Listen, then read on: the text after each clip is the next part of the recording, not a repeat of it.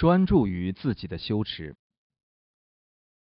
如果你足够幸运，知道自己几乎肯定会在一年、一个月或者一周内死亡，当然你就必须专注于自己的修持，专注于那些最简单的修持，因为你即将死去，没有时间学习新哲学或者让自己娴熟一种新技巧之类的东西。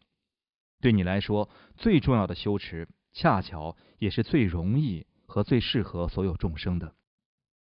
就是通过皈依而将自己交付给佛法僧。如果你是大乘修行者，则再加上发菩提心，全心全意的从事这些修持，并且念诵发愿文。如果恰巧你是密续行者，在还活着的时候，通过古萨里修持来供养你的身体，这是一种特别好的修持。因为古萨里类似于在死亡时刻修持的千石法。